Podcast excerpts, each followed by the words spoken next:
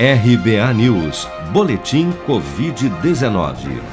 O balanço oficial do Ministério da Saúde, divulgado na noite desta quinta-feira, 7 de janeiro, aponta que no Brasil, 7.961.673 pessoas já foram infectadas pelo novo coronavírus, sendo que deste total, 200.498 morreram por complicações decorrentes da infecção desde o início da pandemia.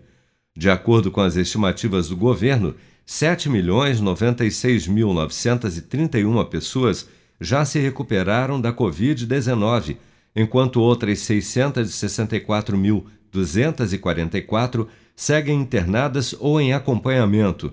Somente nas últimas 24 horas foram reportados pelas secretarias estaduais de saúde 87.843 novos casos e 1.524 óbitos pelo novo coronavírus em todo o país.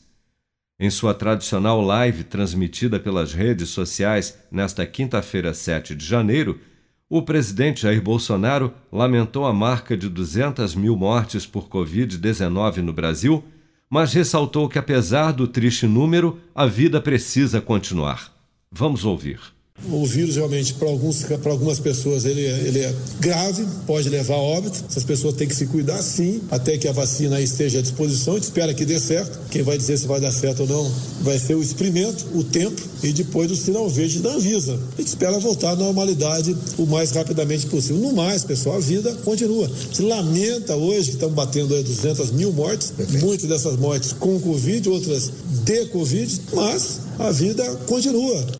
Ainda durante a transmissão, que também contou com a presença do ministro da Saúde, Eduardo Pazuello, Bolsonaro voltou a criticar as medidas de isolamento social que ajudam a conter o avanço da pandemia e avaliou que, abre aspas, temos que enfrentar isso aí, não adianta apenas continuar como alguns querem, continuar com aquela velha história de ficar em casa, economia a gente vê depois, isso não vai dar certo.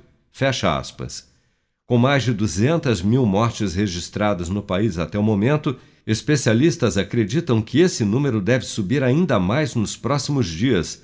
A médica infectologista Joana Dark cita que as festas de final de ano e a reabertura do comércio são alguns dos fatores que contribuem para o aumento dessa estatística.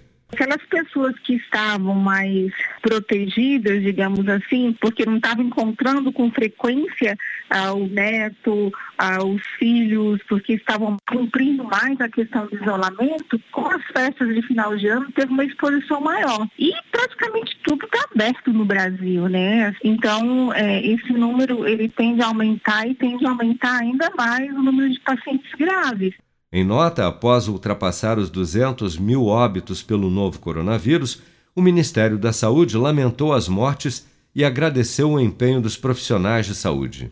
Você está preparado para imprevistos? Em momentos de incerteza como o que estamos passando, contar com uma reserva financeira faz toda a diferença. Se puder, comece aos pouquinhos a fazer uma poupança. Você ganha tranquilidade, segurança e cuida do seu futuro. Procure a agência do Sicredi mais próxima de você e saiba mais. Sicredi, gente que coopera cresce.